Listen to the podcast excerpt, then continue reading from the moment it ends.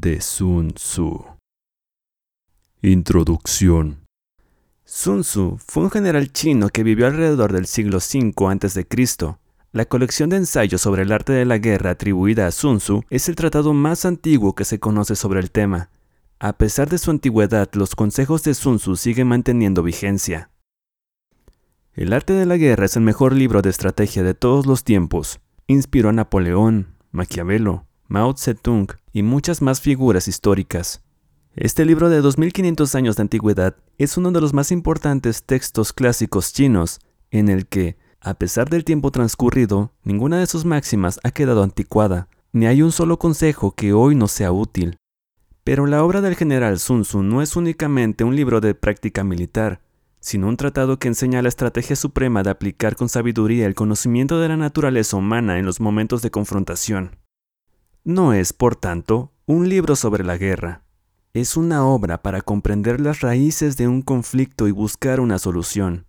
La mejor victoria es vencer sin combatir, nos dice Sun Tzu, y esa es la distinción entre el hombre prudente y el ignorante.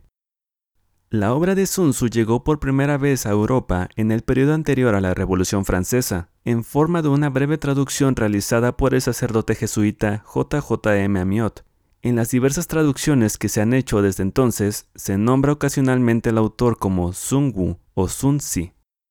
El núcleo de la filosofía de Sun Tzu sobre la guerra descansa en estos dos principios.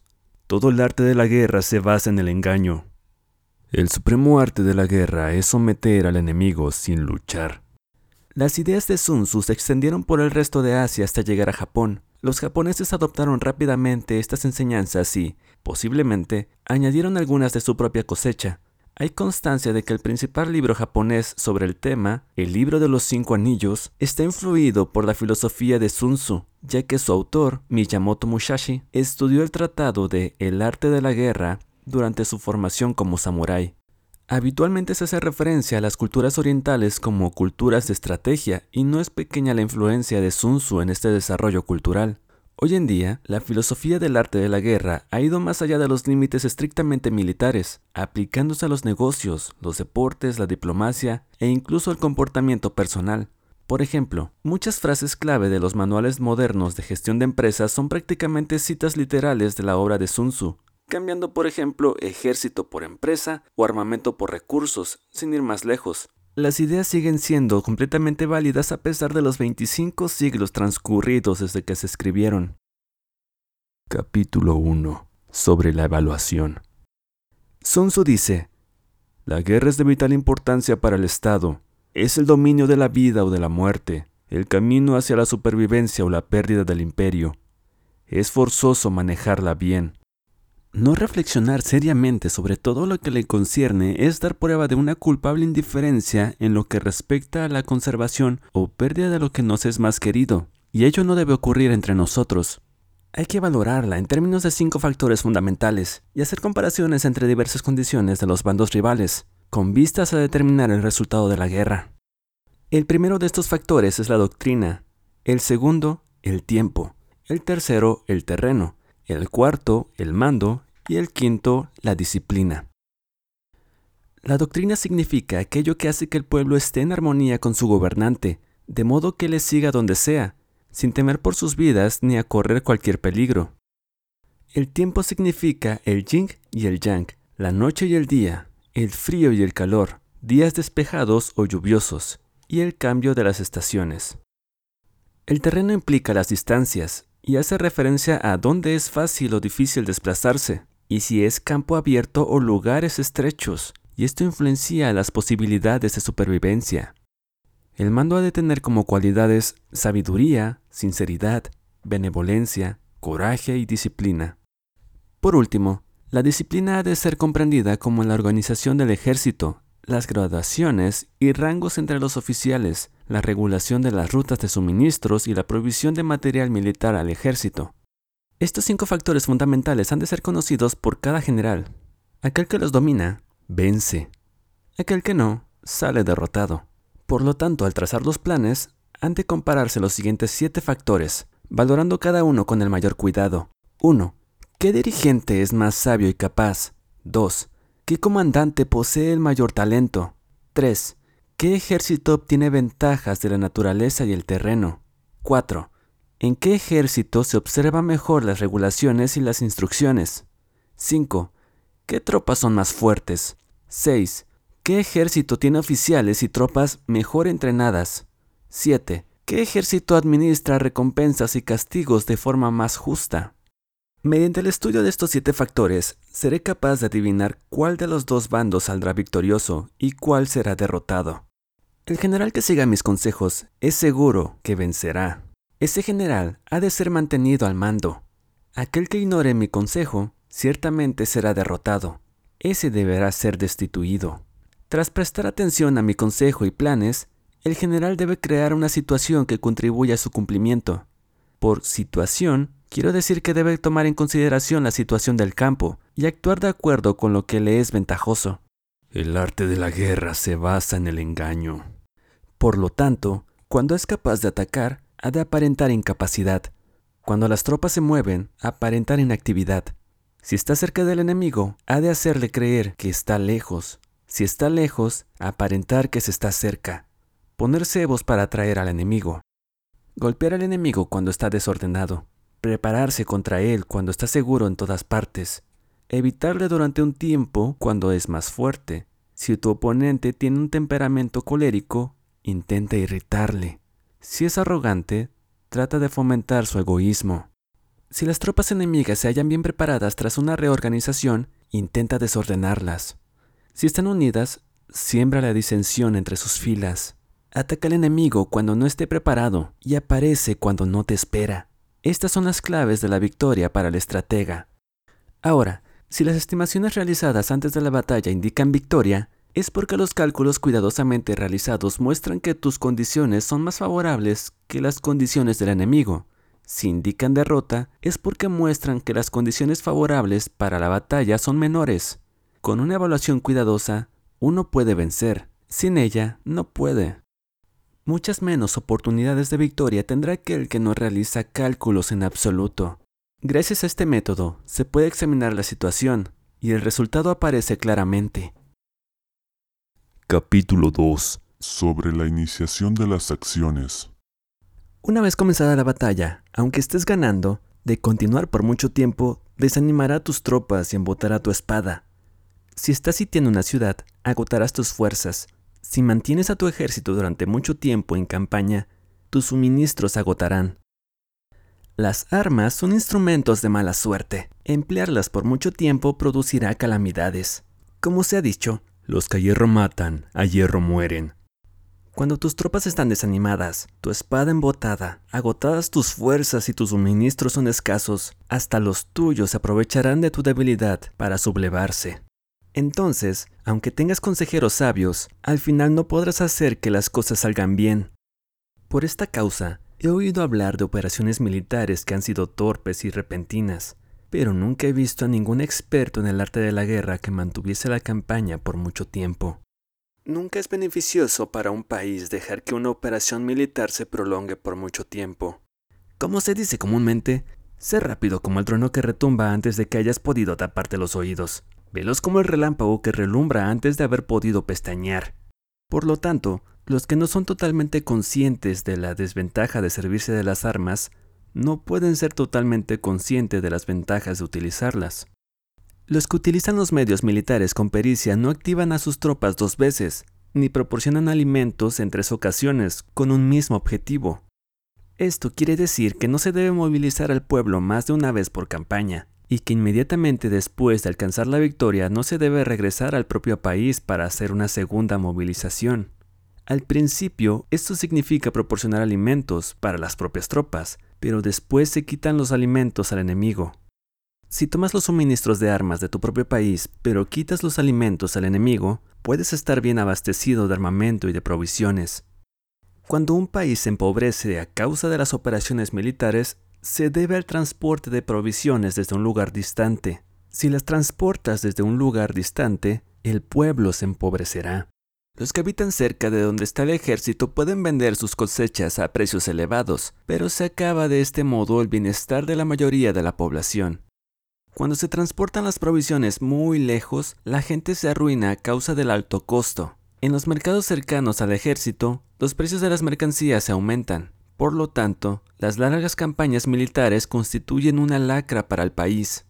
Cuando se agotan los recursos, los impuestos se recaudan bajo presión. Cuando el poder y los recursos se han agotado, se arruina el propio país.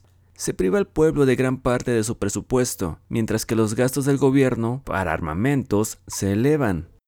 Los habitantes constituyen la base de un país. Los alimentos son la felicidad del pueblo. El príncipe debe respetar este hecho y ser sobrio y austero en sus gastos públicos. En consecuencia, un general inteligente lucha por desproveer al enemigo de sus alimentos. Cada porción de alimentos tomados al enemigo equivale a 20 que te suministras a ti mismo. Así pues, lo que arrasa al enemigo es la imprudencia y la motivación de los tuyos en asumir los beneficios de los adversarios. Cuando recompenses a tus hombres con los beneficios que ostentaban los adversarios, los harás luchar por propia iniciativa, y así podrás tomar el poder y la influencia que tenía el enemigo. Es por esto por lo que se dice que donde hay grandes recompensas hay hombres valientes. Por consiguiente, en una batalla de carros, recompensa primero al que tome al menos 10 carros. Si recompensas a todo el mundo, no habrá suficiente para todos. Así pues, ofrece una recompensa a un soldado para animar a todos los demás.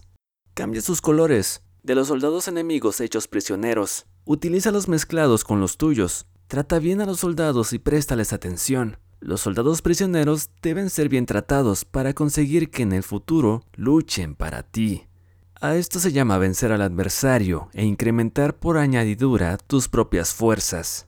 Si utilizas al enemigo para derrotar al enemigo, serás poderoso en cualquier lugar a donde vayas.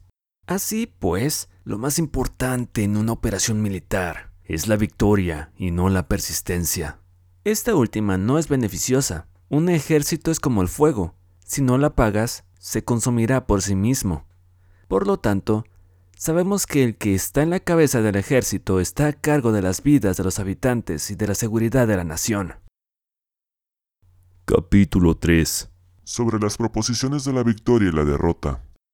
Como regla general, es Mejor conservar a un enemigo intacto que destruirlo. Capturar a sus soldados para conquistarlos y dominas a sus jefes. Un general decía, practica las artes marciales, calcula la fuerza de tus adversarios, haz que pierdan su ánimo y dirección, de manera que, aunque el ejército enemigo esté intacto, sea inservible. Esto es ganar sin violencia. Si destruyes al ejército enemigo y matas a sus generales, asaltas sus defensas disparando, reúnes a una muchedumbre y usurpas un territorio. Esto es ganar por la fuerza. Por esto, los que ganan todas las batallas no son realmente profesionales. Los que consiguen que se rindan imponentes los ejércitos ajenos sin luchar son los mejores maestros del arte de la guerra. Los guerreros superiores atacan mientras los enemigos están proyectando sus planes, luego deshacen sus alianzas. Por eso un gran emperador decía, el que lucha por la victoria frente a espadas desnudas no es un buen general. La peor táctica es atacar a una ciudad. Asediar, acorralar una ciudad solo se lleva a cabo como último recurso. Emplea no menos de tres meses en preparar tus artefactos y otros tres para coordinar los recursos para tu asedio. Nunca se debe atacar por cólera y con prisas. Es aconsejable tomarse tiempo en la planificación y coordinación del plan.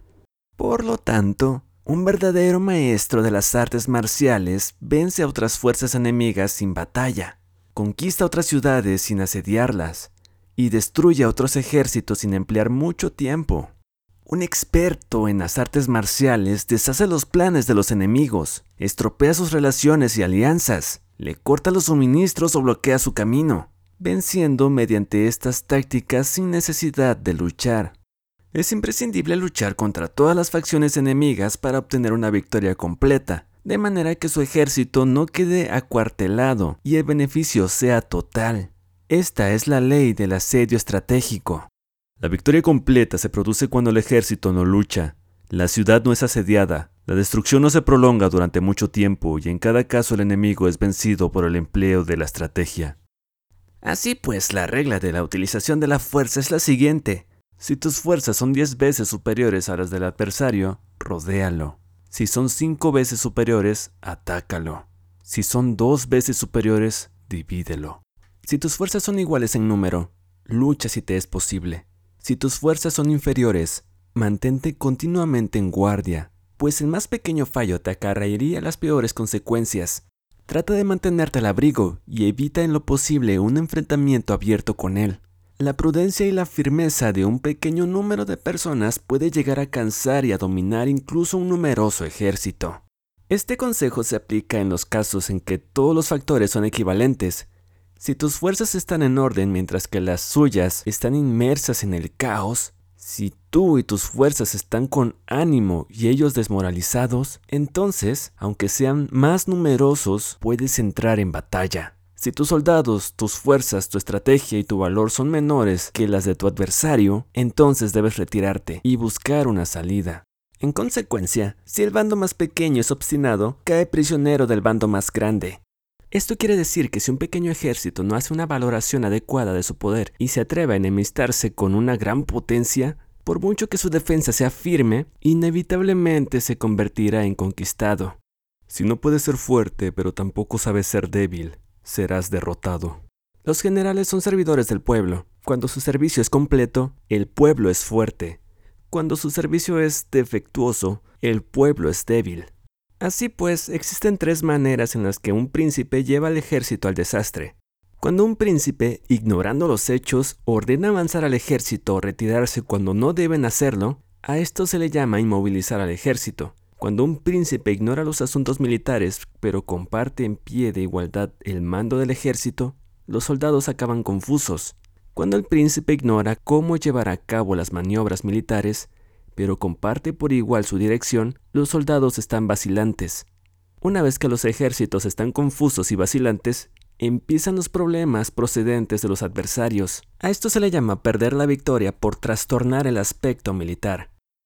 Si intentas utilizar los métodos de un gobierno civil para dirigir una operación militar, la operación será confusa. Triunfan aquellos que 1. Saben cuándo luchar y cuándo no. 2. Saben discernir cuando utilizan muchas o pocas tropas. 3. Tienen tropas cuyos rangos superiores e inferiores tienen el mismo objetivo. 4. Se enfrentan con preparativos a enemigos desprevenidos. 5. Tienen generales competentes y no limitados por sus gobiernos civiles. Estas cinco son las maneras de conocer al futuro vencedor. Hablar de que el príncipe sea el que da las órdenes en todo es como el general solicitarle permiso al príncipe para poder apagar un fuego. Para cuando sea autorizado ya no quedan sino cenizas. Si conoces a los demás y te conoces a ti mismo, ni en cien batallas correrás peligro. Si no conoces a los demás, pero te conoces a ti mismo, perderás una batalla y ganarás otra. Si no conoces a los demás ni te conoces a ti mismo, correrás peligro en cada batalla. Capítulo 4. Sobre la medida en la disposición de los medios. Antiguamente, los guerreros expertos se hacían a sí mismos invencibles en primer lugar, y después aguardaban para descubrir la vulnerabilidad de sus adversarios. Hacerte invencible significa conocerte a ti mismo. Aguardar para descubrir la vulnerabilidad del adversario significa conocer a los demás. La invencibilidad está en uno mismo, la vulnerabilidad en el adversario. Por esto, los guerreros expertos pueden ser invencibles, pero no pueden hacer que sus adversarios sean vulnerables. Si los adversarios no tienen orden de batalla sobre el que informarse ni negligencias o fallos de los que aprovecharse, ¿cómo puedes vencerlos aunque estén bien pertrechados? Por esto es por lo que se dice que la victoria puede ser percibida, pero no fabricada. La invencibilidad es una cuestión de defensa, la vulnerabilidad una cuestión de ataque. Mientras no hayas observado vulnerabilidades en el orden de batalla de los adversarios, oculta tu propia formación de ataque y prepárate para ser invencible, con la finalidad de preservarte. Cuando los adversarios tienen órdenes de batalla vulnerables, es el momento de salir a atacarlos. La defensa es para tiempos de escasez, el ataque para tiempos de abundancia. Los expertos en defensa se esconden en las profundidades de la tierra, los expertos en maniobra de ataque se esconden en las más elevadas alturas del cielo. De esta manera pueden protegerse y lograr la victoria total. En situaciones de defensa, acallen las voces y borran las huellas, escondidos como fantasmas y espíritus bajo tierra, invisibles para todo el mundo. En situaciones de ataque, que su movimiento sea rápido y su grito fulgurante, veloz como el trueno y el relámpago, para los que no se puede uno preparar, aunque vengan del cielo. Prever la victoria cuando cualquiera la puede conocer no constituye verdadera destreza. Todo el mundo elogia la victoria ganada en batalla, pero esa victoria no es realmente tan buena. Todo el mundo elogia la victoria en la batalla, pero lo verdaderamente deseable es poder ver el mundo de lo sutil y darte cuenta del mundo de lo oculto, hasta el punto de ser capaz de alcanzar la victoria donde no existe forma. No se requiere mucha fuerza para levantar un cabello, no es necesario tener una vista aguda para ver el sol y la luna, ni se necesita tener mucho oído para escuchar el retumbar del trueno. Lo que todo el mundo conoce no se llama sabiduría. La victoria sobre los demás obtenida por medio de la batalla no se considera una buena victoria, en la antigüedad, los que eran conocidos como buenos guerreros vencían cuando era fácil vencer. Si solo eres capaz de asegurar la victoria tras enfrentarte a un adversario en un conflicto armado, esa victoria es una dura victoria. Si eres capaz de ver lo sutil y darte cuenta de lo oculto, irrumpiendo antes del orden de batalla, la victoria así obtenida es una victoria fácil. En consecuencia, las victorias de los buenos guerreros no destacan por su inteligencia o por su bravura, Así pues, las victorias que ganan en batalla no son debidas a la suerte. Sus victorias no son casualidades, sino que son debidas a haberse situado previamente en posición de poder ganar con seguridad, imponiéndose sobre los que ya han perdido de antemano. La gran sabiduría no es algo obvio. El mérito grande no se anuncia. Cuando eres capaz de ver lo sutil, es fácil ganar. ¿Qué tiene que ver esto con la inteligencia o la bravura? Cuando se resuelven los problemas antes de que surjan, ¿Quién llama a esto inteligencia? Cuando hay victoria sin batalla, ¿quién habla de bravura? Así pues, los buenos guerreros toman posición en un terreno en el que no pueden perder, y no pasan por alto las condiciones que hacen a su adversario proclive a la derrota. En consecuencia, un ejército victorioso gana primero y entabla la batalla después. Un ejército derrotado lucha primero e intenta obtener la victoria después. Esta es la diferencia entre los que tienen estrategia y los que no tienen planes premeditados. Los que utilizan bien las armas cultivan el camino y observan las leyes. Así pueden gobernar prevaleciendo sobre los corruptos.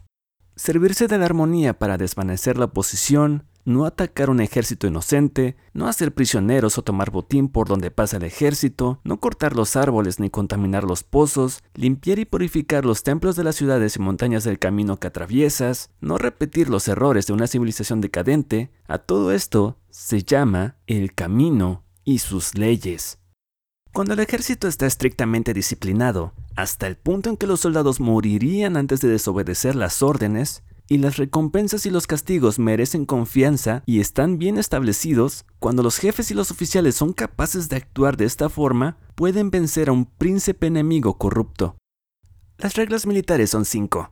Medición, valoración, cálculo, comparación y victoria. El terreno da lugar a las mediciones, estas dan lugar a las valoraciones, las valoraciones a los cálculos, estos a las comparaciones, y las comparaciones dan lugar a las victorias. Mediante las comparaciones de las dimensiones puedes conocer dónde se halla la victoria o la derrota.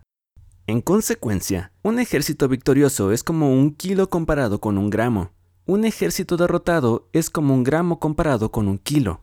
Cuando el que gana consigue que su pueblo vaya a la batalla como si estuviera dirigiendo una gran corriente de agua hacia un cañón profundo, esto es cuestión de orden de batalla. Cuando el agua se acumula en un cañón profundo, nadie puede medir su cantidad, lo mismo que nuestra defensa no muestra su forma. Cuando se suelta el agua, se precipita hacia abajo como un torrente, de manera tan irresistible como nuestro propio ataque. Capítulo 5. Sobre la firmeza. La fuerza es la energía acumulada o la que se percibe. Esto es muy cambiante. Los expertos son capaces de vencer al enemigo creando una percepción favorable en ellos, así obtener la victoria sin necesidad de ejercer su fuerza. Gobernar sobre muchas personas como si fueran poco es una cuestión de dividirlas en grupos o sectores. Es organización. Batallar contra un número de tropas como si fueran pocas es una cuestión de demostrar la fuerza, símbolos y señales. Se refiere a lograr una percepción de fuerza y poder en la oposición. En el campo de batalla, se refiere a las formaciones y banderas utilizadas para desplegar las tropas y coordinar sus movimientos. Lograr que el ejército sea capaz de combatir contra el adversario sin ser derrotado es una cuestión de emplear métodos ortodoxos o heterodoxos. La ortodoxia y la heterodoxia no es algo fijo, sino que se utiliza como un ciclo. Un emperador que fue un famoso guerrero y administrador hablaba de manipular las percepciones de los adversarios sobre lo que es ortodoxo y heterodoxo, y después atacar inesperadamente, cambiando ambos métodos hasta convertirlo en uno, volviéndose así indefinible para el enemigo. Que el efecto de las fuerzas sea como las piedras arrojadas sobre huevos es una cuestión de lleno y vacío. Cuando induces a los adversarios a atacarte en tu territorio, su fuerza siempre está vacía, en desventaja. Mientras que no compitas en los que son mejores, tu fuerza siempre estará llena. Atacar con lo vacío contra lo lleno es como arrojar piedras sobre huevos, de seguro se rompen. Cuando se entabla una batalla de manera directa, la victoria gana por sorpresa. El ataque directo es ortodoxo, el ataque indirecto es heterodoxo. Solo hay dos clases de ataque en la batalla, el extraordinario por sorpresa y el directo ordinario, pero sus variantes son innumerables. Lo ortodoxo y lo heterodoxo se originan recíprocamente, como un círculo sin comienzo ni fin. ¿Quién podría agotarlos? Cuando la velocidad del agua que fluye alcanza el punto en el que puede mover las piedras, esta es la fuerza directa. Cuando la velocidad y la maniobrabilidad del halcón es tal que puede atacar y matar, esto es precisión. Lo mismo ocurre con los guerreros expertos. Su fuerza es rápida, su precisión certera. Su fuerza es como disparar una catapulta. Su precisión es dar en el objetivo previsto y causar el efecto esperado.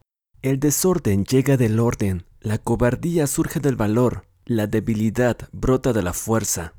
Si quieres fingir desorden para convencer a tus adversarios y distraerlos, primero tienes que organizar el orden, porque solo entonces puedes crear un desorden artificial. Si quieres fingir cobardía para conocer la estrategia de tus adversarios, primero tienes que ser extremadamente valiente, porque solo entonces puedes actuar como tímido de manera artificial.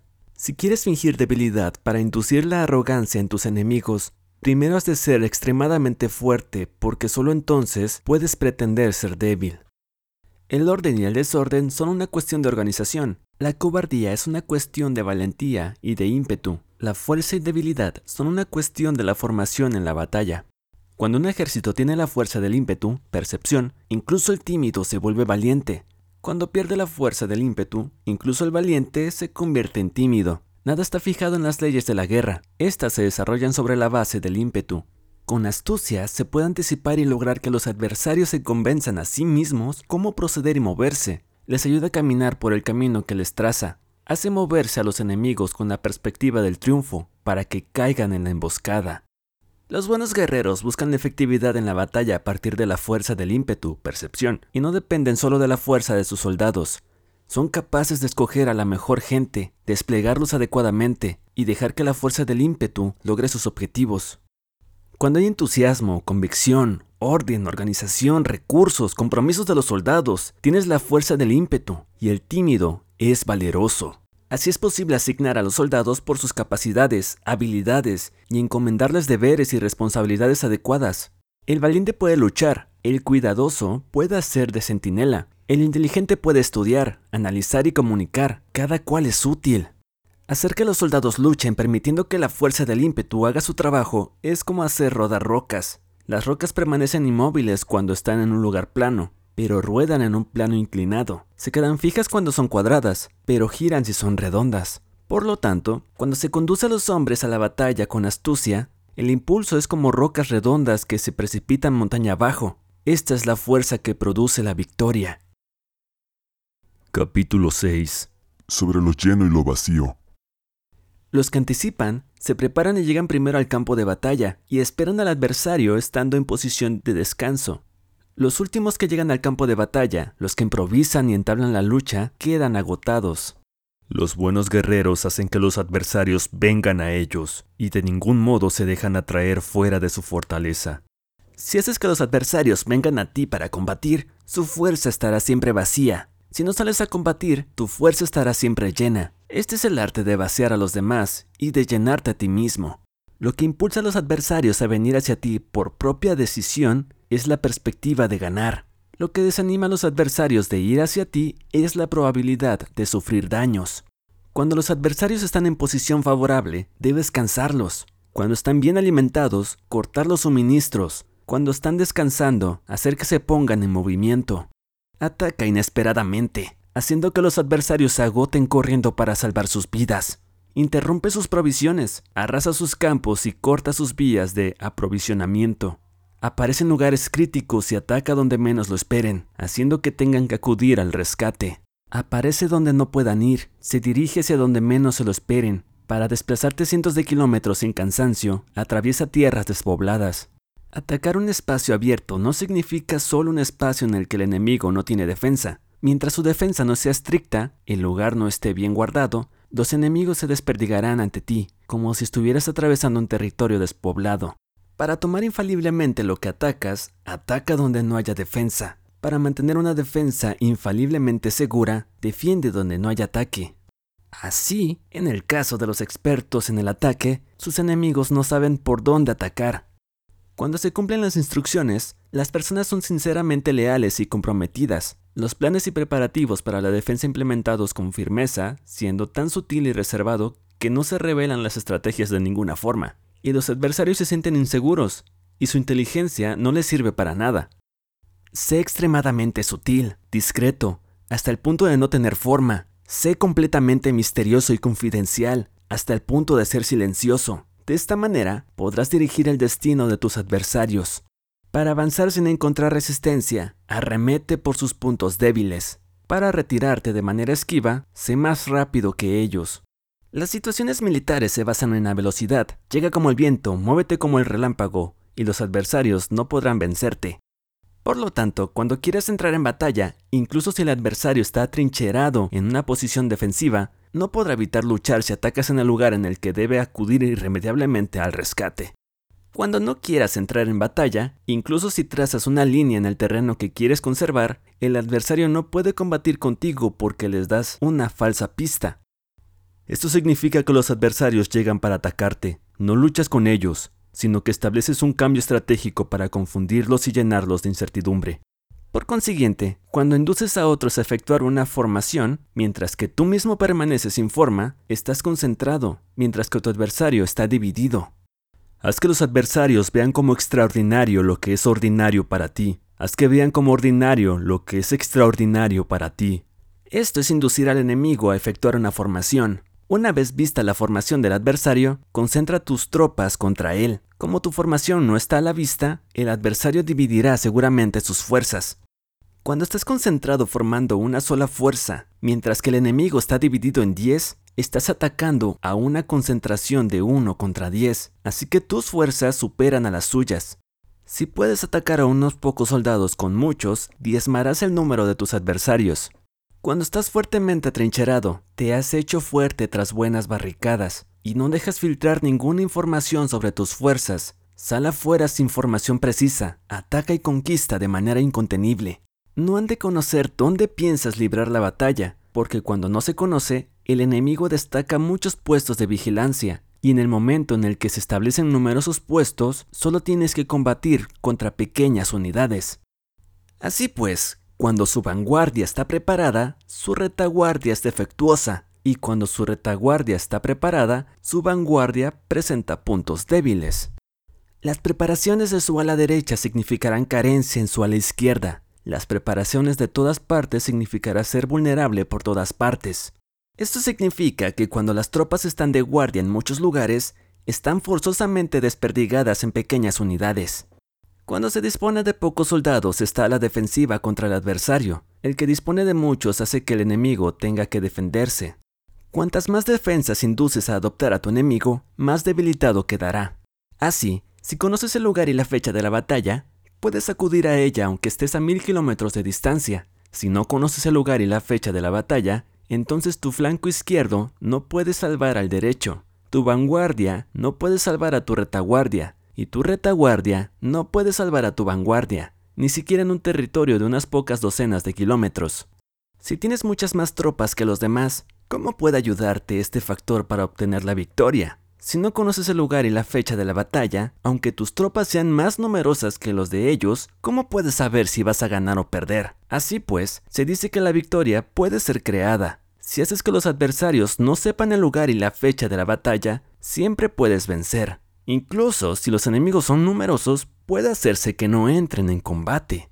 Por tanto, haz tu valoración sobre ellos para averiguar sus planes y determinar qué estrategia puede tener éxito y cuál no. Incítalos a la acción para descubrir cuál es el esquema general de sus movimientos y descansa. Haz algo por o contra ellos para llamar su atención, de manera que puedas atraer, descubrir sus hábitos de comportamiento de ataque y defensa. Indúcelos a adoptar formaciones específicas para conocer sus puntos flacos.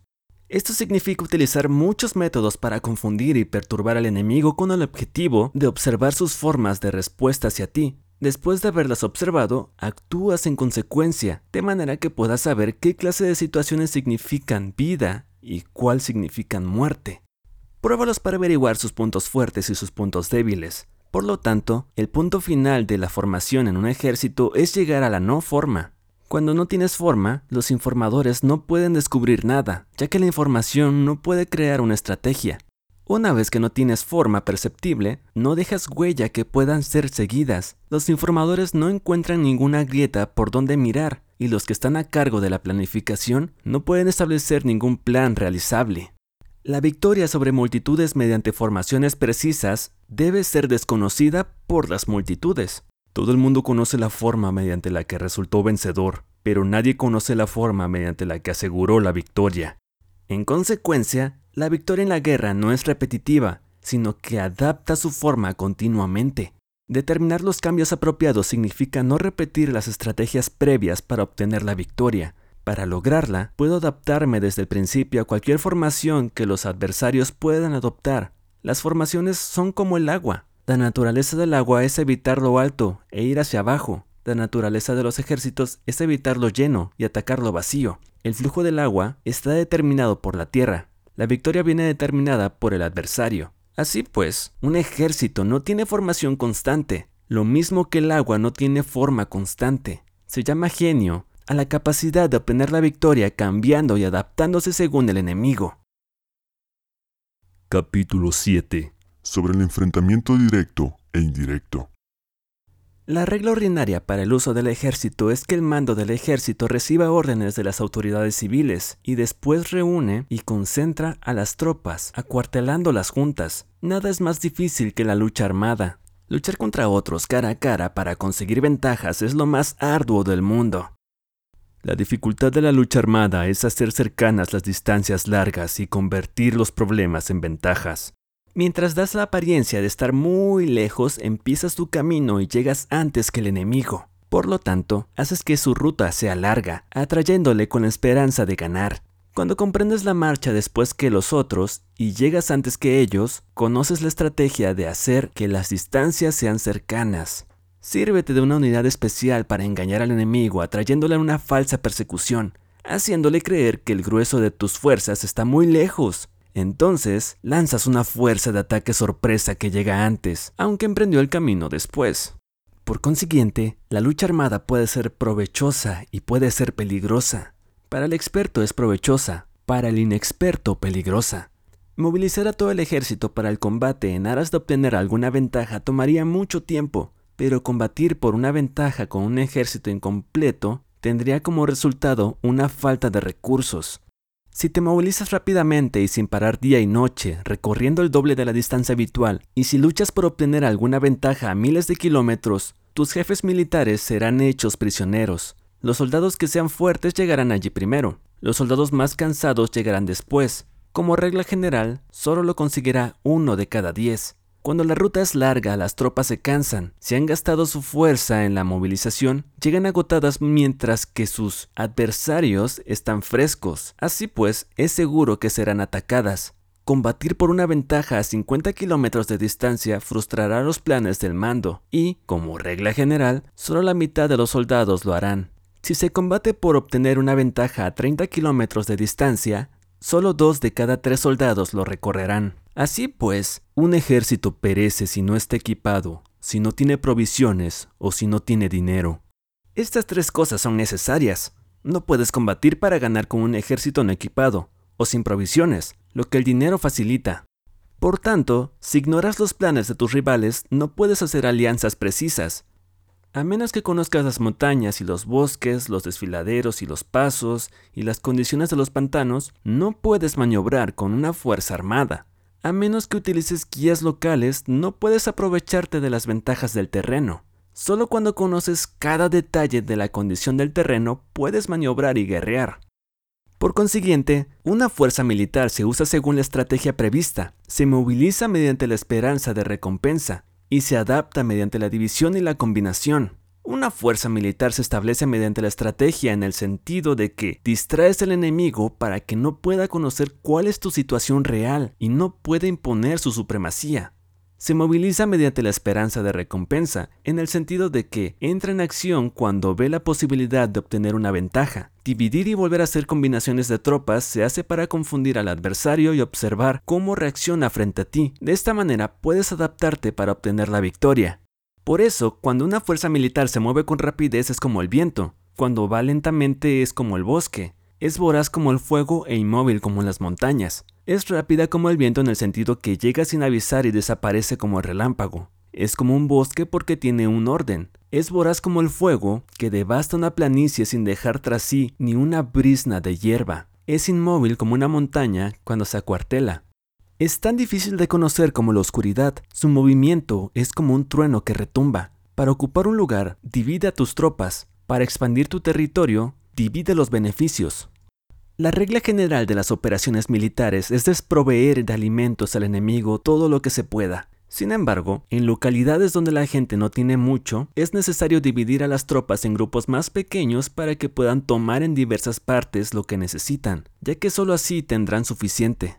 En cuanto a dividir el botín, significa que es necesario repartirlo entre las tropas para guardar lo que ha sido ganado, no dejando que el enemigo lo recupere.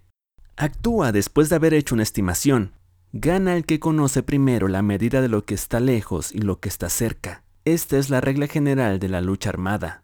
El primero que hace el movimiento es el invitado, el último es el anfitrión. El invitado lo tiene difícil, el anfitrión lo tiene fácil. Cerca y lejos significan desplazamiento. El cansancio, el hambre y el frío surgen del desplazamiento.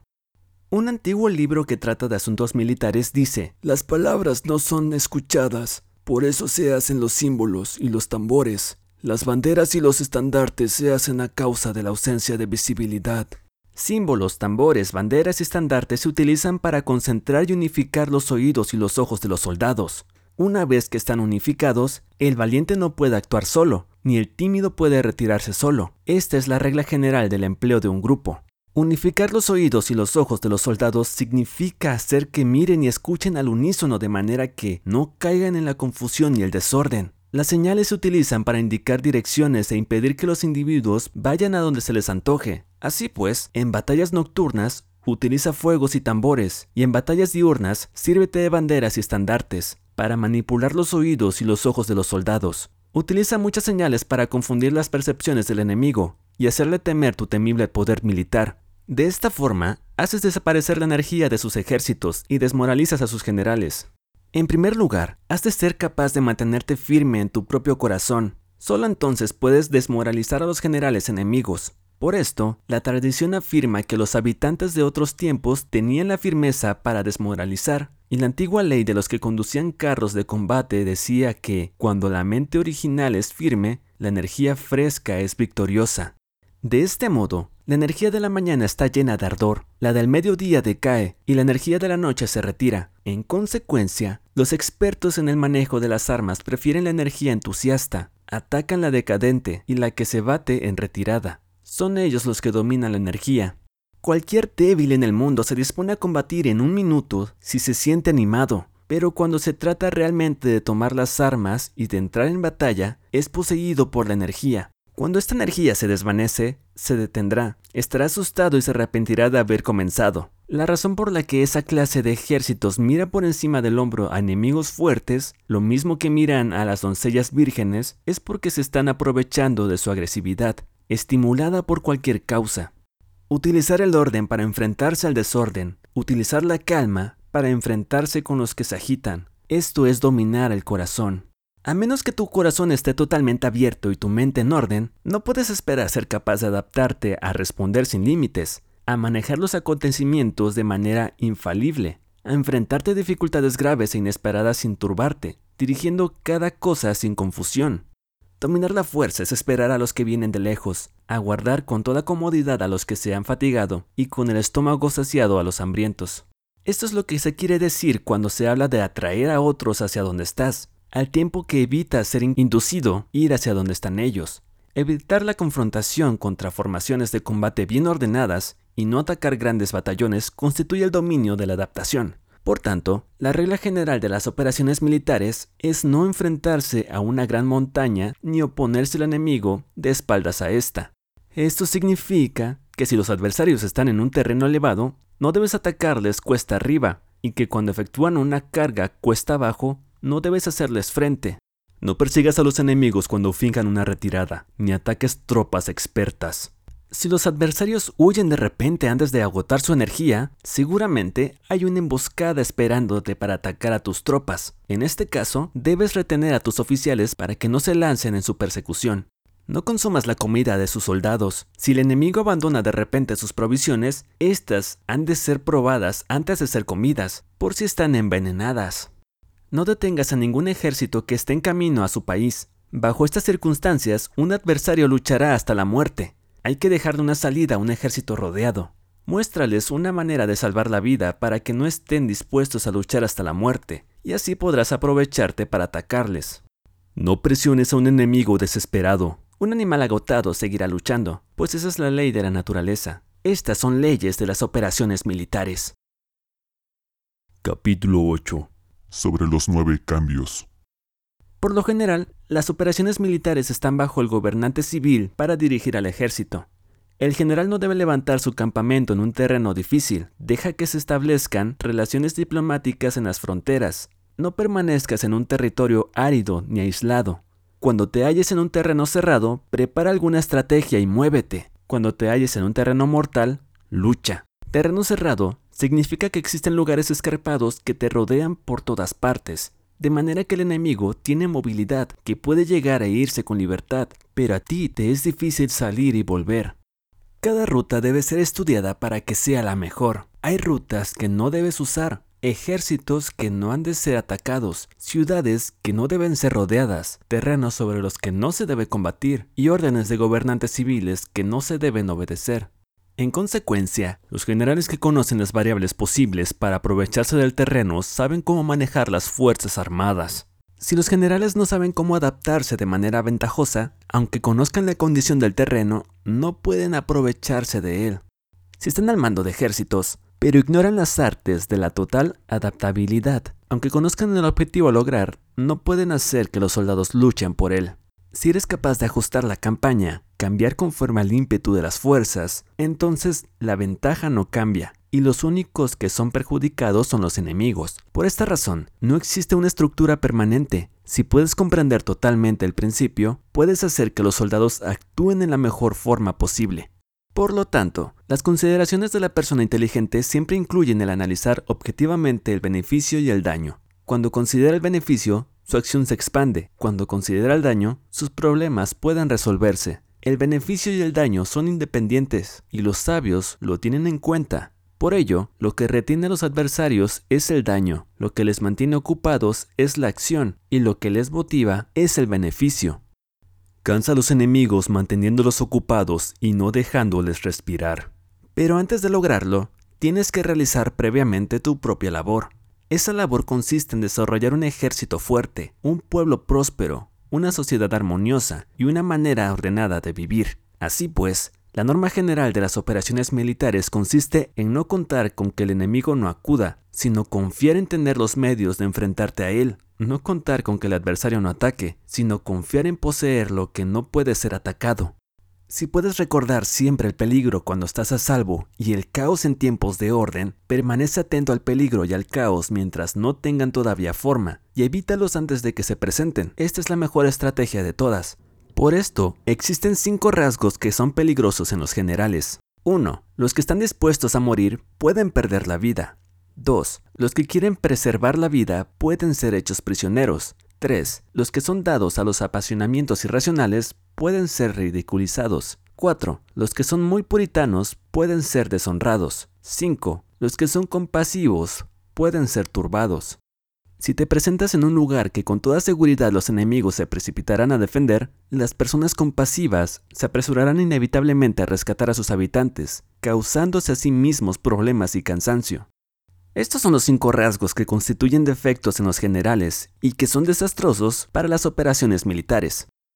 Los buenos generales son de otra manera, se comprometen hasta la muerte, pero no se aferran a la esperanza de sobrevivir, actúan de acuerdo con los acontecimientos, en forma racional y realista, sin dejarse llevar por las emociones, ni estar sujetos a quedar confundidos. Cuando ven una buena oportunidad, son como tigres, en caso contrario, cierran sus puertas. Su acción y su no acción son cuestiones de estrategia, y no pueden ser complacidos ni enfadados. Capítulo 9 sobre la distribución de los medios. Las maniobras militares son el resultado de los planes y las estrategias en la manera más ventajosa para ganar. Determinan la movilidad y efectividad de las tropas. Si vas a colocar a tu ejército en posición de observar al enemigo, atraviesa rápido las montañas y vigílalos desde el valle. Considera el efecto de la luz y mantente en la posición más elevada del valle. Cuando combatas en una montaña, ataca desde arriba hacia abajo y no al revés. Combate estando cuesta abajo y nunca cuesta arriba. Evita que el agua divida tus fuerzas. Aléjate de las condiciones desfavorables lo antes que te sea posible. No te enfrentes a los enemigos dentro del agua. Es conveniente dejar que pasen la mitad de sus tropas y en ese momento dividirlas y atacarlas. No te sitúes río abajo, no camines en contra de la corriente, ni en contra del viento. Si acampas en la ribera de un río, tus ejércitos pueden ser sorprendidos de noche, empujados a ahogarse o se les puede colocar veneno en la corriente. Tus barcas no deben ser amarradas corriente abajo para impedir que el enemigo aproveche la corriente lanzando sus barcas contra ti. Si atraviesas pantanos, hazlo rápidamente. Si te encuentras frente a un ejército en medio de un pantano, permanece cerca de sus plantas acuáticas o respaldado por los árboles. En una llanura, toma posiciones desde las que sea fácil maniobrar, manteniendo las elevaciones del terreno detrás y a tu derecha estando las partes más bajas delante y las más altas detrás. Generalmente, un ejército prefiere un terreno elevado y evita un terreno bajo. Aprecia la luz y detesta la oscuridad. Los terrenos elevados son estimulantes y por lo tanto la gente se halla a gusto en ellos. Además, son convenientes para adquirir la fuerza del ímpetu. Los terrenos bajos son húmedos, lo cual provoca enfermedades y dificulta el combate. Cuida de la salud física de los soldados con los mejores recursos disponibles. Cuando no existe la enfermedad en un ejército, se dice que éste es invencible. Donde haya montículos y terraplenes, sitúate a su lado soleado, manteniéndolo siempre a tu derecha y detrás. Colocarse en la mejor parte del terreno es ventajoso para una fuerza militar. La ventaja en una operación militar consiste en aprovecharse de todos los factores beneficiosos del terreno. Cuando llueve río arriba y la corriente trae consigo la espuma, si quieres cruzarlo, espera a que escame. Siempre que un terreno presente barrancos infranqueables, lugares cerrados, trampas, riesgos, grietas y prisiones naturales, debes abandonarlo rápidamente y no acercarte a él. En lo que a mí concierne, siempre me mantengo alejado de estos accidentes del terreno, de manera que los adversarios estén más cerca que yo de ellos. Doy la cara a estos accidentes, de manera que queden a espaldas del enemigo. Entonces estás en situación ventajosa y él tiene condiciones desfavorables. Cuando un ejército se está desplazando, se atraviesa territorios montañosos con muchas corrientes de agua y pozos o pantanos cubiertos de juncos o bosques vírgenes llenos de árboles y vegetación, es imprescindible escudriñarlos totalmente y con cuidado, ya que estos lugares ayudan a las emboscadas y a los espías. Es esencial bajar del caballo y escudriñar el terreno, por si existen tropas escondidas para tenderte una emboscada. También podría ser que hubiera espías al acecho observándote y escuchando tus instrucciones y movimientos. Cuando el enemigo está cerca, pero permanece en calma, quiere decir que se halla en una posición fuerte. Cuando está lejos, pero intenta provocar hostilidades, quiere que avances. Si además su posición es accesible, eso quiere decir que le es favorable. Si un adversario no conserva la posición que le es favorable por las condiciones del terreno y se sitúa en otro lugar conveniente, debe ser porque existe alguna ventaja táctica para obrar de esta manera. Si se mueven los árboles, es que el enemigo se está acercando. Si hay obstáculos entre los matorrales, es que has tomado un mal camino. La idea de poner muchos obstáculos entre la maleza es hacerte pensar que existen tropas emboscadas, escondidas en medio de ella. Si los pájaros alzan el vuelo, hay tropas emboscadas en el lugar. Si los animales están asustados, existen tropas atacantes. Si se elevan columnas de humo altas y espesas, hay carros que se están acercando. Si son bajas y anchas, se acercan soldados a pie. Humaredas esparcidas significan que se están cortando leña. Pequeñas polvoradas que van y vienen indican que hay que levantar el campamento. Si los emisarios del enemigo pronuncian palabras humildes, mientras que éste incrementa sus preparativos de guerra, esto quiere decir que va a avanzar. Cuando se pronuncian palabras altisonantes y se avanza ostentosamente, es señal de que el enemigo se va a retirar. Si sus emisarios vienen con palabras humildes, envía espías para observar al enemigo y comprobarás que está aumentando sus preparativos para la guerra. Cuando los carros ligeros salen en primer lugar y se sitúan en los flancos, están estableciendo un frente de batalla. Si los emisarios llegan pidiendo la paz sin firmar un tratado, significa que están tramando algún complot. Si el enemigo dispone rápidamente a sus carros en filas de combate, es que están esperando refuerzos. No se precipitarán para un encuentro ordinario si no entienden qué les ayudará o debe haber una fuerza que se halla a distancia y que es esperada en un determinado momento para unir sus tropas y atacarte. Conviene anticipar, prepararse inmediatamente para esta eventualidad. Si la mitad de sus tropas avanza y la otra mitad retrocede, es que el enemigo piensa atraerte a una trampa. El enemigo está fingiendo, en este caso, confusión y desorden para incitarte a que avances. Si los soldados enemigos se apoyan unos con otros, es que están hambrientos. Si los aguadores beben en primer lugar, es que las tropas están sedientas. Si el enemigo ve una ventaja pero no la aprovecha, es que está cansado. Si los pájaros se reúnen en un campo enemigo, es que el lugar está vacío. Si hay pájaros sobrevolando una ciudad, el ejército ha huido. Si se producen llamas nocturnas, es que los soldados enemigos están atemorizados, tienen miedo y están inquietos, y por eso se llaman unos a otros. Si el ejército no tiene disciplina, este quiere decir que el general no es tomado en serio. Si los estandartes se mueven, es que está sumido en la confusión. Las señales se utilizan para unificar al grupo. Así pues, si se desplaza de acá para allá sin orden ni concierto, significa que sus filas están confusas. Si sus emisarios muestran irritación, significa que están cansados. Si matan sus caballos para obtener carne, es que los soldados carecen de alimentos cuando no tienen marmitas y no vuelven a su campamento, son enemigos completamente desesperados. Si se producen murmuraciones, faltas de disciplina y los soldados hablan mucho entre sí, quiere decir que se ha perdido la lealtad de la tropa. Las murmuraciones describen la expresión de los verdaderos sentimientos. Las faltas de disciplina indican problemas con los superiores. Cuando el mando ha perdido la lealtad de las tropas, los soldados se hablan con franqueza entre sí sobre los problemas con sus superiores. Si se otorgan numerosas recompensas, es que el enemigo se halla en un callejón sin salida. Cuando se ordenan demasiados castigos, es que el enemigo está desesperado. Cuando la fuerza de su ímpetu está agotada, otorgan constantes recompensas para tener contentos a los soldados, para evitar que se rebelen en masa. Cuando los soldados están tan agotados que no pueden cumplir las órdenes, son castigados una y otra vez para restablecer la autoridad. Ser violento al principio y terminar después temiendo a los propios soldados es el colmo de la ineptitud. Los emisarios que acuden con actitud conciliatoria indican que el enemigo quiere una tregua. Si las tropas enemigas se enfrentan a ti con ardor, pero demoran el momento de entrar en combate sin abandonar no obstante el terreno, has de observarlos cuidadosamente. Están preparando un ataque sorpresa. En asuntos militares, no es necesariamente más beneficioso ser superior en fuerzas, solo evitar actuar con violencia innecesaria. Es suficiente con consolidar tu poder, hacer estimaciones sobre el enemigo y conseguir reunir tropas. Eso es todo. El enemigo que actúa aisladamente, que carece de estrategia y que toma la ligera a sus adversarios, inevitablemente acabará siendo derrotado. Si tu plan no contiene una estrategia de retirada o posterior al ataque, sino que confías exclusivamente en la fuerza de tus soldados y tomas a la ligera a tus adversarios sin valorar su condición, con toda seguridad caerás prisionero. Si se castiga a los soldados antes de haber conseguido que sean leales al mando, no obedecerán, y si no obedecen, serán difíciles de emplear. Tampoco podrán ser empleados si no se lleva a cabo ningún castigo, incluso después de haber obtenido su lealtad. Cuando existe un sentimiento subterráneo de aprecio y confianza y los corazones de los soldados están ya vinculados al mando, si se relaja la disciplina, los soldados se volverán arrogantes y será imposible emplearlos. Por lo tanto, dirígelos mediante el arte civilizado y unifícalos mediante las artes marciales. Esto significa una victoria continua.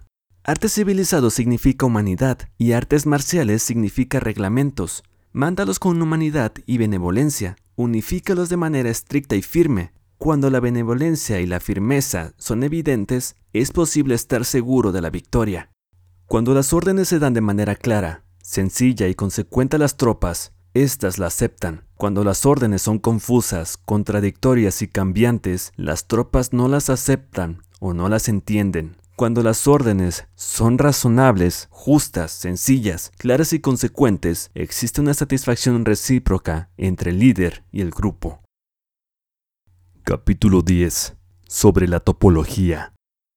Algunos terrenos son fáciles, otros difíciles, algunos neutros, otros estrechos, accidentados o abiertos.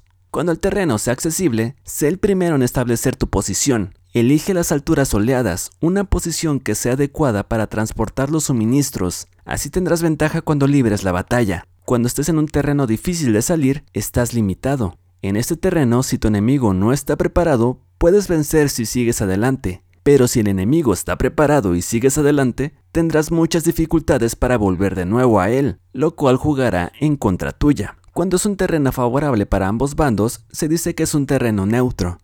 En un terreno neutro, incluso si el adversario te ofrece una ventaja, no te aproveches de ella, retírate induciendo a salir a la mitad de las tropas enemigas y entonces cae sobre él aprovechándote de esta condición favorable. En un terreno estrecho, si eres el primero en llegar, debes ocuparlo totalmente y esperar al adversario. Si él llega antes, no lo persigas y bloquea a los desfiladeros. Persíguelo solo si no los bloquea. En un terreno accidentado, si eres el primero en llegar, debes ocupar sus puntos altos y soleados y esperar al adversario. Si éste los ocupa antes, retírate y no lo persigas. Si es un terreno abierto, la fuerza del ímpetu se encuentra igualada y es difícil provocarla a combatir de manera desventajosa para él. Entender estas seis clases de terreno es la responsabilidad principal del general y es imprescindible considerarlos. Estas son las configuraciones del terreno. Los generales que las ignoran salen derrotados. Así pues, entre las tropas están las que huyen, las que se retraen, las que se derrumban, las que se rebelan y las que son derrotadas. Ninguna de estas circunstancias constituyen desastres naturales, sino que son debidas a los errores de los generales. Las tropas que tienen el mismo ímpetu, pero que atacan en proporción de 1 contra 10, salen derrotadas. Los que tienen tropas fuertes pero cuyos oficiales son débiles, quedan retraídos. Los que tienen soldados débiles al mando de oficiales fuertes se ven en apuros. Cuando los oficiales superiores están encolerizados y son violentos y se enfrentan al enemigo por su cuenta y por despecho, y cuando los generales ignoran sus capacidades, el ejército se desmorona. Como norma general para vencer al enemigo, todo el mando militar debe tener una sola intención y todas las fuerzas militares deben cooperar. Cuando los generales son débiles y carecen de autoridad, cuando las órdenes no son claras, cuando oficiales y soldados no tienen solidez y las formaciones son anárquicas, se produce revuelta. Los generales que son derrotados son aquellos que son incapaces de calibrar a los adversarios, entran en combate con fuerzas superiores en número o mejor equipadas y no seleccionan a sus tropas según los niveles de preparación de las mismas. Si empleas soldados sin seleccionar a los preparados de los no preparados, a los arrojados y a los timoratos, te estás buscando tu propia derrota. Estas son las seis maneras de ser derrotado. La comprensión de estas situaciones es responsabilidad suprema de los generales y deben ser consideradas.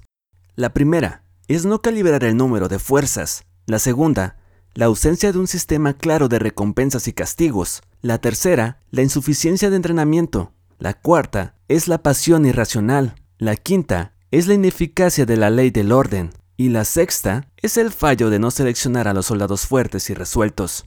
La configuración del terreno puede ser un apoyo para el ejército, para los jefes militares. El curso de la acción adecuada es calibrar al adversario para asegurar la victoria y calcular los riesgos y las distancias. Salen vencedores los que libran batallas conociendo estos elementos, salen derrotados los que luchan ignorándolos. Por tanto, cuando las leyes de la guerra señalan una victoria segura es claramente apropiado entablar batalla, incluso si el gobierno ha dado órdenes de no atacar. Si las leyes de la guerra no indican una victoria segura, es adecuado no entrar en batalla, aunque el gobierno haya dado la orden de atacar. De este modo se avanza sin pretender la gloria, se ordena la retirada sin evitar la responsabilidad, con el único propósito de proteger a la población y en beneficio también del gobierno. Así se rinde un servicio valioso a la nación. Avanzar y retirarse en contra de las órdenes del gobierno no se hace por interés personal, sino para salvaguardar las vidas de la población y el auténtico beneficio del gobierno. Servidores de esta talla son muy útiles para el pueblo. Mira por tus soldados como miras por un recién nacido, así estarán dispuestos a seguirte hasta los valles más profundos. Cuida de tus soldados como cuidas de tus hijos, y morirán gustosamente contigo. Pero si eres tan amable con ellos que no los puedes utilizar, si eres tan indulgente que no les puedes dar órdenes, tan informal que no puedes disciplinarlos, tus soldados serán como niños mimados y por lo tanto inservibles. Las recompensas no deben utilizarse solas, ni deben confiarse solamente en los castigos. En caso contrario, las tropas, como niños mimosos, se acostumbrarán a disfrutar o a quedar resentidos por todo. Esto es dañino y los vuelve inservibles. Si sabes que tus soldados son capaces de atacar, pero ignoras si el enemigo es vulnerable a un ataque, tienes solo la mitad de posibilidad de ganar. Si sabes que tu enemigo es vulnerable a un ataque, pero ignoras si tus soldados son capaces de atacar, solo tienes la mitad de posibilidades de ganar. Si sabes que el enemigo es vulnerable a un ataque y tus soldados pueden llevarlo a cabo, pero ignoras si la condición del terreno es favorable para la batalla, tienes la mitad de probabilidades de vencer. Por lo tanto, los que conocen las artes marciales no pierden el tiempo cuando efectúan sus movimientos, ni se agotan cuando atacan. Debido a esto, se dice que cuando te conoces a ti mismo y conoces a los demás, la victoria no es un peligro. Cuando conoces el cielo y la tierra, la victoria es inagotable. Capítulo 11 Sobre las nueve clases de terreno. Conforme a las leyes de las operaciones militares, existen nueve clases de terreno. Si intereses locales luchan entre sí en su propio territorio, a este se le llama terreno de dispersión. Cuando los soldados están apegados a su casa y combaten cerca de su hogar, pueden ser dispersos con facilidad. Cuando penetras en un territorio ajeno, pero no lo haces en profundidad, a este se le llama territorio ligero. Esto significa que los soldados pueden regresar fácilmente. El territorio que puede resultarte ventajoso si lo tomas y ventajoso al enemigo, si es él quien lo conquista, se llama terreno clave. El terreno de lucha inevitable es cualquier enclave, defensivo o paso estratégico. Un terreno igualmente accesible para ti y para los demás se llama terreno de comunicación. El terreno que está rodeado por tres territorios rivales y es el primero en proporcionar libre acceso a él a todo el mundo se llama terreno de intersección. El terreno de intersección es aquel en el que convergen las principales vías de comunicación uniéndolas entre sí. Sé el primero en ocuparlo, y la gente tendrá que ponerse de tu lado. Si lo obtienes, te encuentras seguro. Si lo pierdes, corres peligro. Cuando penetras en profundidad en un terreno ajeno y dejas detrás muchas ciudades y pueblos, a este terreno se le llama difícil.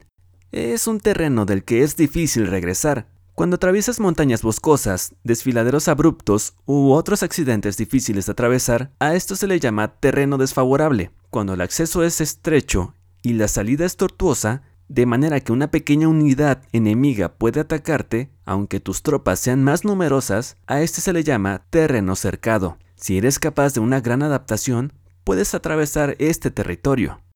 Si solo puedes sobrevivir en un terreno luchando con rapidez y si es fácil morir si no lo haces, a este se le llama terreno mortal. Las tropas que se encuentran en un terreno mortal están en la misma situación que si se encontraran en una barca que se hunde o una casa ardiendo. Así pues, no combatas en un terreno de dispersión, no te detengas en un terreno ligero, no ataques en un terreno clave, ocupado por el enemigo. No dejes que tus tropas sean divididas en un terreno de comunicación. En terrenos de intersección, establece comunicaciones. En terrenos difíciles, entra aprovisionado. En terrenos desfavorables, continúa marchando. En terrenos cercados, haz planes. En terrenos mortales, lucha. En un terreno de dispersión, los soldados pueden huir. Un terreno ligero es cuando los soldados han penetrado un territorio enemigo, pero todavía no tienen las espaldas cubiertas. Por eso, sus mentes no están realmente concentradas y no están listos para la batalla. No es ventajoso atacar al enemigo en un terreno clave. Lo que es ventajoso es llegar a él primero. No debe permitirse que quede aislado el terreno de comunicación para poder servirse de las rutas de suministros. En terrenos de intersección estarás a salvo si estableces alianzas. Si las pierdes, te encontrarás en peligro. En terrenos difíciles, entrar aprovisionado significa reunir todo lo necesario para estar allí mucho tiempo. En terrenos desfavorables, ya que no puedes atrincherarte en ellos, debes apresurarte a salir. En terrenos cercados, introduce tácticas sorpresivas.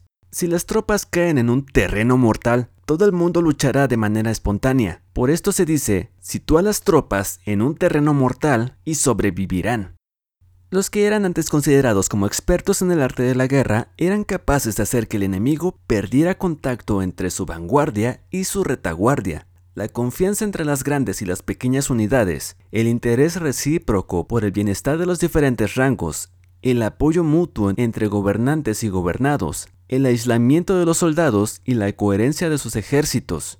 Estos expertos entraban en acción cuando era ventajoso y se retenían en caso contrario.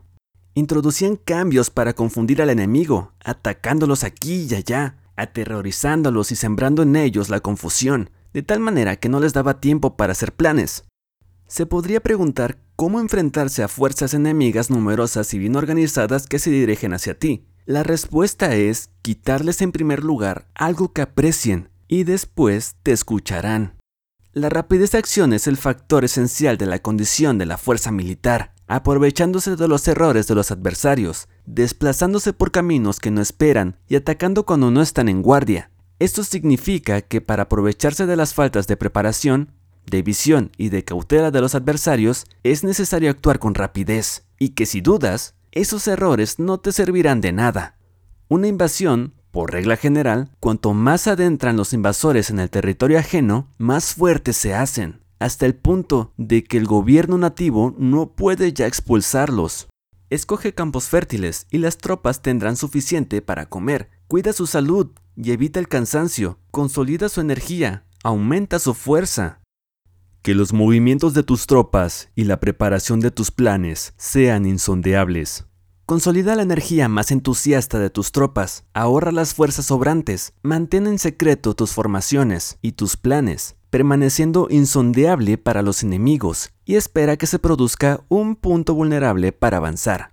Sitúa tus tropas en un punto que no tenga salida, de manera que tengan que morir antes de poder escapar porque, ante la posibilidad de la muerte, ¿qué no estarán dispuestos a hacer? Los guerreros dan entonces lo mejor de sus fuerzas. Cuando se hallan ante un grave peligro, pierden el miedo. Cuando no hay ningún sitio a donde ir, permanecen firmes. Cuando están totalmente implicados en un terreno, se aferran a él. Si no tienen otra opción, lucharán hasta el final. Por esta razón, los soldados están vigilantes sin tener que ser estimulados, se alistan sin tener que ser llamados, son amistosos sin necesidad de promesas, y se puede confiar en ellos sin necesidad de órdenes. Esto significa que los combatientes se encuentran en peligro de muerte, sea cual sea su rango, todos tienen el mismo objetivo, y por lo tanto, están alertas sin necesidad de ser estimulados, tienen buena voluntad de manera espontánea, y sin necesidad de recibir órdenes, y puede confiarse de manera natural en ellos, sin promesas ni necesidad de jerarquía. Prohíbe los augurios para evitar las dudas, y los soldados nunca te abandonarán. Si tus soldados no tienen riquezas, no es porque las desdeñen. Si no tienen más longevidad, no es porque no quieran vivir más tiempo. El día en que se da la orden de marcha, los soldados lloran. Así pues, una operación militar preparada con pericia Debe ser como una serpiente veloz que contraataca con su cola cuando alguien la ataca por la cabeza, contraataca con la cabeza cuando alguien le ataca por la cola, y contraataca con la cabeza y cola cuando alguien le ataca por en medio. Esta imagen representa el método de una línea de batalla que responde velozmente cuando es atacada. Un manual de ocho formaciones clásicas de batalla dice, Haz del frente la retaguardia, haz de la retaguardia al frente, con cuatro cabezas y ocho colas, Haz que la cabeza esté en todas partes, y cuando el enemigo arremete por el centro, cabeza y cola acudirán al rescate. Puede preguntarse la cuestión de si es posible hacer que una fuerza militar sea como una serpiente rápida. La respuesta es afirmativa. Incluso las personas que se tienen antipatía, encontrándose en el mismo barco, se ayudarán entre sí en caso de peligro. Es la fuerza de la situación la que hace que esto suceda. Por esto, no basta con depositar la confianza en los caballos atados y las ruedas fijas. Se atan los caballos para formar una línea de combate estable y se fijan las ruedas para hacer que los carros no se puedan mover. Pero aún así, esto no es suficientemente seguro. Es necesario permitir que haya variantes a los cambios que se hacen, poniendo a los soldados en situaciones mortales, de manera que combatan de forma espontánea y se ayuden unos a otros, codo a codo. Este es el camino de la seguridad y de la obtención de una victoria cierta. La mejor organización es hacer que se exprese el valor y mantenerlo constante. Tener éxito tanto con tropas débiles como con tropas aguerridas se basa en la configuración de las circunstancias. Si obtienes la ventaja del terreno, puedes vencer a los adversarios, incluso con tropas ligeras y débiles. ¿Cuánto más te sería posible si tienes tropas poderosas y aguerridas? Lo que hace posible la victoria a ambas clases de tropas es las circunstancias del terreno. Por lo tanto, los expertos en operaciones militares logran la cooperación de la tropa, de tal manera que dirigir un grupo es como dirigir a un solo individuo, que no tiene más que una sola opción. Corresponde al general ser tranquilo, reservado, justo y metódico. Sus planes son tranquilos y absolutamente secretos para que nadie pueda descubrirlos. Su mando es justo y metódico, así que nadie se atreve a tomarlo a la ligera. Puede mantener a sus soldados sin información y en completa ignorancia de sus planes. Cambia sus acciones y revisa sus planes de manera que nadie pueda reconocerlos. Cambia de lugar su emplazamiento y se desplaza por caminos sinuosos, de manera que nadie pueda anticiparse.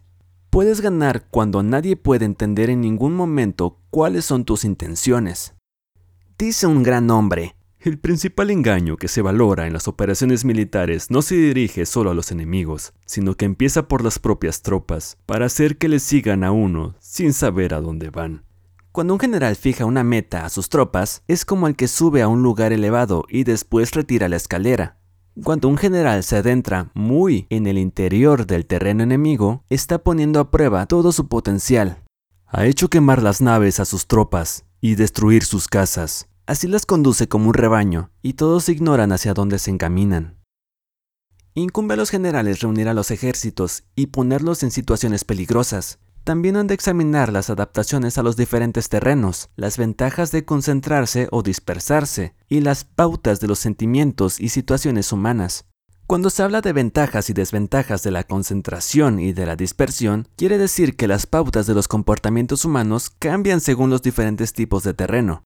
En general, la pauta general de los invasores es unirse cuando están en el corazón del terreno enemigo, pero tienden a dispersarse cuando están en las franjas fronterizas, cuando dejas tu territorio y atraviesas la frontera en una operación militar, te hallas en un terreno aislado. Cuando es accesible desde todos los puntos, es un terreno de comunicación. Cuando te adentras en profundidad, estás en un terreno difícil. Cuando penetras poco, estás en un terreno ligero.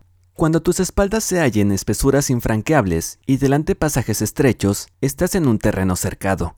Cuando no haya ningún sitio a donde ir, se trata de un terreno mortal. Así pues, en un terreno de dispersión, yo unificaría las mentes de los soldados. En un terreno ligero, las mantendría en contacto. En un terreno clave, les haría apresurarse para tomarlo. En un terreno de intersección, prestaría atención a la defensa. En un terreno de comunicación, establecería sólidas alianzas. En un terreno difícil, aseguraría suministros continuados. En un terreno desfavorable, urgiría a mis tropas a salir rápidamente de él. En un terreno cercado, cerraría las entradas. En un terreno mortal, indicaría a mis tropas que no existe ninguna posibilidad de sobrevivir.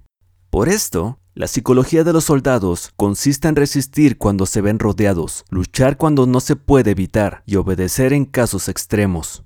Hasta que los soldados no se ven rodeados, no tienen la determinación de resistir al enemigo hasta alcanzar la victoria. Cuando están desesperados, representan una defensa unificada, por ello, los que ignoran los planes enemigos no pueden preparar alianzas. Los que ignoran las circunstancias del terreno no pueden hacer maniobrar a sus fuerzas. Los que no utilizan guías locales no pueden aprovecharse del terreno. Los militares de un gobierno eficaz deben conocer todos estos factores. Cuando el ejército de un gobierno eficaz ataca un gran territorio, el pueblo no se puede unir. Cuando su poder sobrepasa a los adversarios, es imposible hacer alianzas. Si puedes averiguar los planes de tu adversario, aprovechate del terreno y haz maniobrar al enemigo de manera que se encuentre indefenso. En este caso, ni siquiera un gran territorio puede reunir suficientes tropas para detenerte. Por lo tanto, si no luchas por obtener alianzas, ni aumentas el poder de ningún país, pero extiendes tu influencia personal amenazando a los adversarios, todo ello hace que el país y las ciudades enemigas sean vulnerables. Otorga recompensas que no estén reguladas y da órdenes desacostumbradas. Considera la ventaja de otorgar recompensas que no tengan precedentes. Observa cómo el enemigo hace promesas sin tener en cuenta los códigos establecidos. Maneja las tropas como si fuera una sola persona. Empléalas en tareas reales, pero no les hables. Motívalas con recompensas, pero no les comentes los perjuicios posibles. Emplea a tus soldados solo en combatir, sin comunicarles tu estrategia. Déjales conocer los beneficios que les esperan, pero no les hables de los daños potenciales. Si la verdad se filtra, tu estrategia puede hundirse. Si los soldados empiezan a preocuparse, se volverán vacilantes y temerosos. Colócalos en una situación de posible exterminio, y entonces lucharán para vivir. Pones en peligro de muerte, y entonces sobrevivirán. Cuando las tropas afronten peligros, son capaces de luchar para obtener la victoria. Así pues, la tarea de una operación militar es fingir acomodarse a las intenciones del enemigo. Si te concentras totalmente en este, puedes matar a su general aunque estés a kilómetros de distancia. A esto se llama cumplir el objetivo con pericia. Al principio te acomodas a sus intenciones, después matas a sus generales. Esta es la pericia en el cumplimiento del objetivo. Así, el día en que se declara la guerra, se cierran las fronteras, se rompen los salvoconductos y se impide el paso de emisarios. Los asuntos se deciden rigurosamente desde que se comienza a planificar y establecer la estrategia desde la casa o cuartel general. El rigor en los cuarteles generales, en la fase de planificación, se refiere al mantenimiento del secreto. Cuando el enemigo ofrece oportunidades, aprovechalas inmediatamente. Entra de primero de lo que pretende y después anticípate a él. Mantén la disciplina y adáptate al enemigo para determinar el resultado de la guerra. Así, al principio, eres como una doncella y el enemigo abre sus puertas. Entonces, tú eres como una liebre suelta y el enemigo no podrá expulsarte. Capítulo 12. Sobre el arte de atacar por el fuego. Existen cinco clases de ataque mediante el fuego. 1. Quemar a las personas. 2. Quemar los suministros. 3. Quemar el equipo. 4 quemar los almacenes. 5. Quemar las armas. El uso del fuego tiene que tener una base y exige ciertos medios. Existen momentos adecuados para encender fuegos, concretamente cuando el tiempo es seco y ventoso. Normalmente, en ataques mediante el fuego, es imprescindible seguir los cambios producidos por este. Cuando el fuego está dentro del campamento enemigo, prepárate rápidamente desde afuera. Si los soldados se mantienen en calma cuando el fuego se ha declarado, espera y no ataques. Cuando el fuego alcance su punto álgido, síguelo si puedes, si no, espera. En general, el fuego se utiliza para sembrar la confusión en el enemigo y así poder atacarle. Cuando el fuego puede ser prendido en un campo abierto, no esperes hacerlo en su interior, hazlo cuando sea oportuno. Cuando el fuego sea atizado por el viento, no ataques en dirección contrario a este. No es eficaz luchar contra el ímpetu del fuego, porque el enemigo luchará, en este caso, hasta la muerte. Si ha soplado el viento durante el día, a la noche amainará. Un viento diurno cesará al anochecer, un viento nocturno cesará al amanecer. Los ejércitos han de saber que existen variantes de las cinco clases de ataques mediante el fuego, y adaptarse a estas de manera racional. No basta saber cómo atacar a los demás con el fuego, es necesario saber cómo impedir que los demás te ataquen a ti. Así pues, la utilización del fuego para apoyar un ataque significa claridad y la utilización del agua para apoyar un ataque significa fuerza. El agua puede incomunicar, pero no puede arrasar. El agua puede utilizarse para dividir a un ejército enemigo, de manera que su fuerza se desuna y la tuya se fortalezca. Ganar combatiendo o llevar a cabo un asedio victorioso sin recompensar a los que se han hecho méritos trae mala fortuna y se hace merecedor de ser llamado avaro. Por eso se dice que un gobierno esclarecido lo tiene en cuenta y que un buen mando militar recompensa el mérito. No moviliza sus tropas cuando no hay ventajas de obtener, ni actúa cuando no hay nada que ganar, ni lucha cuando no existe peligro. Las armas son instrumentos del mal augurio y la guerra es un asunto peligroso. Es indispensable impedir una derrota desastrosa y por lo tanto no vale la pena movilizar un ejército por razones insignificantes. Las armas solo deben utilizarse cuando no existe otro remedio. Un gobierno no debe movilizar un ejército por ira, y los jefes militares no deben provocar la guerra por cólera. Actúa cuando sea beneficioso, en caso contrario, desiste. La ira puede convertirse en alegría y la cólera puede convertirse en placer, pero un pueblo destruido no puede hacérsele renacer y la muerte no puede convertirse en vida. En consecuencia, un gobierno esclarecido presta atención a todo esto y un buen mandato militar lo tiene en cuenta. Esta es la manera de mantener la nación a salvo y de conservar intacto a su ejército. Capítulo 13. Sobre la concordia y la discordia. Una operación militar significa un gran esfuerzo para el pueblo, y la guerra puede durar muchos años para obtener una victoria de un día. Así pues, fallar en conocer la situación de los adversarios por economizar en aprobar gastos para investigar y estudiar la oposición es extremadamente inhumano y no es típico de un buen jefe militar, de un consejero de gobierno, ni de un gobernante victorioso. Por lo tanto, lo que posibilita a un gobierno inteligente y un mandato militar sabio vencer a los demás y lograr triunfos extraordinarios con esa información esencial. La información previa no puede obtenerse de fantasmas ni de espíritus, ni se puede tener por analogía, ni descubrir mediante cálculos. Debe obtenerse de personas, personas que conozcan la situación del adversario. Existen cinco clases de espías. 1. El espía nativo. 2. El espía interno. 3. El doble agente. 4. El espía liquidable. 5. El espía flotable. Cuando están activos todos ellos, nadie conoce sus rutas.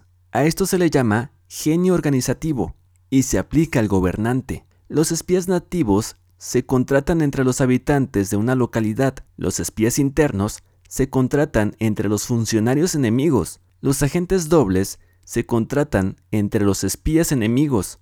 Los espías liquidables transfieren falsos datos a los espías enemigos. Los espías flotantes vuelven para traer sus informes. Entre los funcionarios del régimen enemigo se hallan aquellos con los que se puede establecer contacto y a los que se puede sobornar para asegurar la situación de su país y descubrir cualquier plan que se trame contra ti. También pueden ser utilizados para crear desvanecencias y desarmonías. En consecuencia, nadie en las Fuerzas Armadas es tratado con tanta familiaridad como los espías, ni a nadie se le otorga recompensas tan grandes como a ellos, ni hay asuntos más secretos que el espionaje. Si no se trata bien a los espías, pueden convertirse en renegados y trabajar para el enemigo. No se puede utilizar a los espías sin capacidad y conocimiento. No puede uno servirse de espías sin humanidad y justicia. No se puede obtener la verdad de los espías sin sutileza. Ciertamente, es un asunto muy delicado, los espías son útiles en todas partes. Cada asunto requiere un conocimiento previo.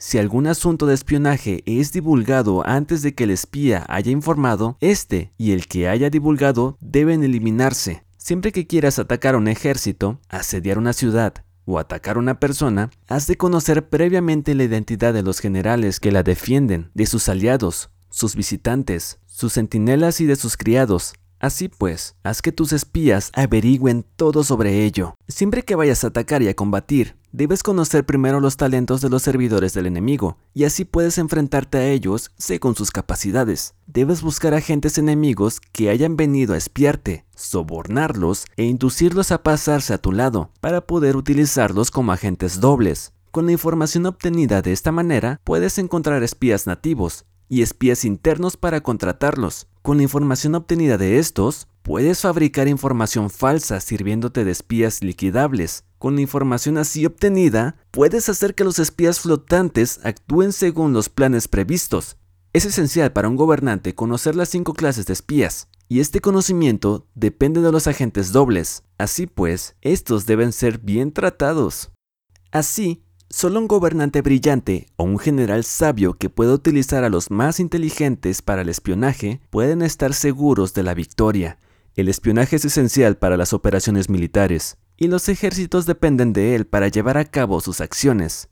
No será ventajoso para el ejército actuar sin conocer la situación del enemigo, y conocer la situación del enemigo no es posible sin el espionaje.